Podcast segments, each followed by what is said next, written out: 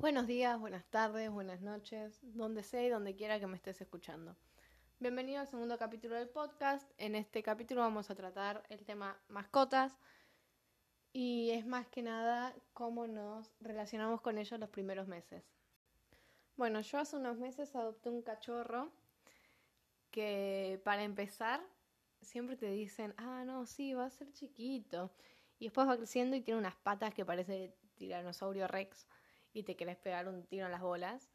Em, pero nada, ahora tiene cuatro meses y estamos en la etapa de empezar a dejarlo solo un rato.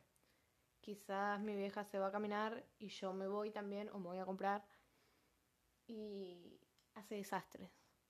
Desastres es agarra la ropa de los cajones, agarra las medias, las rolea por todos lados, agarra los barbijos, agarra cosas que tengo yo en las cajas porque nos mudamos hace poco también y no sabemos cómo controlarlo. Pero es horrible porque en esos momentos que vos llegas a tu casa y decís, ah, ahora voy a estar tranquila y ves todo ese quilombo, te querés matar porque te dan ganas de, regalarlo, decís, no, no puede ser que me estés haciendo esto. Primero me dijeron que iba a ser chiquito y terminó siendo Clifford y ahora me hace mierda la casa. Yo, yo te regalo.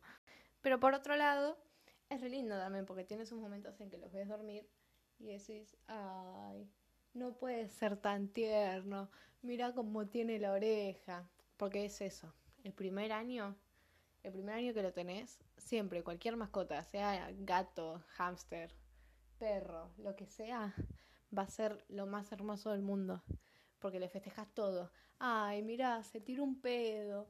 Ay, mira, mira cómo pone las orejas. Ay, mira cómo olfatea. Pareces un estúpido, pero es así. No solo pareces un estúpido haciendo así, sino que también cómo le hablas.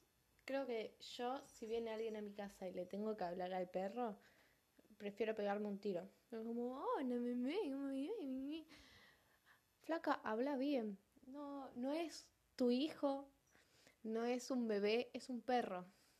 Te entiende de pedo lo que estás diciendo. No solo que te entiende de pedo, sino que de pedo te hace caso.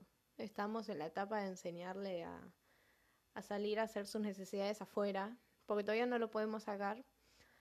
Y es un quilombo, porque quizás hace pis afuera y entra y vuelve a hacer pis. Y vos lo mirás con cara de dale. Y te mira con cara de ja y se esconde bajo la mesa, tipo, flaco, dale, te acabo de sacar al patio. ¿Qué te, qué te costaba? ¿Qué te costaba? Y ni hablemos de la primera vez que va al veterinario y del miedo o de los nervios, se hacen pis encima. Ah, no, la vergüenza. Encima vos lo mirás al veterinario y le decís, ay, perdón, tiene miedo, está asustado, no sé, no sabes dónde meterte. Y lo mirás al perro con cara de la concha de tu madre. La puta que te parió. ¿No, ¿No podías esperar cinco minutos más? Pero bueno, tenés, encima tenés esos veterinarios que son recopados, que los tratan re bien y todo, y tenés otro, como el que me tocó el otro día, que vas y el perro está asustado y en vez de acariciarlo y dejar que lo huela o algo, le pegaba como palmadas. Yo dije, acá el perro se revela y le tira el tarascón, porque flaco, ¿cómo le vas a pegar palmadas al perro que está asustado? Vos, vos sos loco. O sea, vos querés morir. Encima es horrible porque vos también estás recagado porque no sabes cómo va, cómo va a reaccionar el perro. No sabes si cuando le den la inyección va a llorar, si va a tirar el tarascón, si no la va a sentir. Y tenés el culo en las manos hasta que se la dan, porque es así. Por ejemplo, ahora que estoy grabando, acaba de pasar mi perro con algo en la boca, corriendo de la pieza de mi vieja a la cocina. Dame un minuto de tranquilidad, te lo pido por favor. Por otro lado, también tenés eh, las formas de educarlo, ¿no? Porque cuando era chiquito este, Rulo se llama, cuando Rulo era chiquito, yo lo quería acostumbrar a que no tire el tarascón, ni se moleste, ni gruña, ni nada cuando está comiendo. Entonces, quizás estaba comiendo tranquilo y yo iba y lo manoseaba todo. Le hacía mimos, le ponía la mano en la comida, le agarraba la comida, se la sacaba, se la ponía, qué sé yo. Y esas cosas están buenísimas, porque el día de hoy a Rulo le metes la mano en la comida y no te hace nada, te la esquiva. Tipo, te da beso como de última. Y es buenísimo porque hay perros que vos le das comida y apenas te acercaste gruñen. Y me decís, dale, flaco. No, no se te ocurrió, no se te pasó por la cabeza enseñarle al perro que no gruña cuando está con la comida. Está bien, no tendríamos que molestar a los perros cuando comen, porque a nosotros tampoco nos gusta que nos molesten cuando comen. Pero si es un animal que vos sabés que va a estar en contacto con gente, que después en un futuro lo tenés que sacar a pasear, que si tenés primos y van a venir a tu casa y les van a tirar el tarascón, es muchísimo. Prefiero tomarme el riesgo de que me muerda a mí cuando es chiquito antes que muerda a todo el mundo que se le acerque en los próximos 15 años de su vida.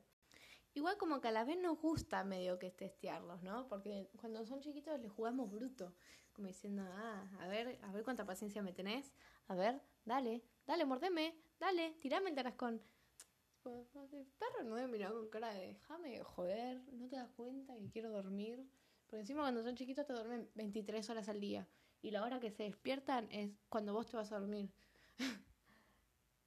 por suerte, Rulo es bastante tranquilo. Siempre durmió toda la noche. Tengo amigas que me dicen que sus perros se despertaban a las noches y empezaban a llorar.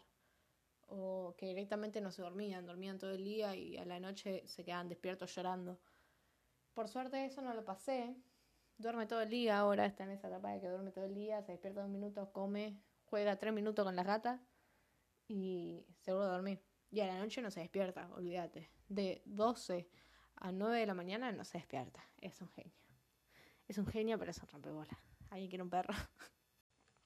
Pero bueno, es lindo el trayecto de adoptar un perro, comprarle la correa, comprarle chiches, em, darle la comida, acostumbrarlo, educarlo. Tener un perro es hermoso. Es medio catastrófico y medio que una odisea, ¿no? Al momento de dejarlo solo, que aprenda a ir al baño afuera, ahora que lo voy a empezar a sacar, que aprenda a caminar, porque cuando lo llevé al médico, va al veterinario, no caminaba. Tipo, la apoyé porque pesa como 40 kilos y no caminaba. Se quedaba empacado. Yo, ¿qué vas a caminar? ¿O qué, estás esperando a que yo te lo antes? Nah, está loco. Pero de igual manera, no sé qué hubiese sido yo mi cuarentena sin un cachorro, porque me distrajo un montón. En ese momento estaba como muy depresiva. Sigo muy depresiva, pero eso es tema para otro podcast, para otro episodio. Em, pero en ese momento necesitaba cuidar algo, tipo, tener la mente en algo. Y me compré una planta y se me murió. Y, pasé al otro, al otro escalón que era un perro. Media medio rara la decisión, ¿no? Porque si se murió una planta se va a morir el perro, fija. Pero nada, me ayudó un montón a distraerme. Así que si están depresivos o necesitan un poco de, alegría en sus vidas, adopten un perro. Pero tengan en cuenta que va a ser un dolor de huevo el primer año. Y bueno, con esa conclusión damos por finalizado el episodio 2 del podcast. Y nada, síganlo, voy a tratar de subir episodios todas las semanas. Síganme en Instagram, Kiarceli. Voy a estar subiendo encuestas de qué temas quieren que, que tratemos en las próximas semanas. Chao, chao.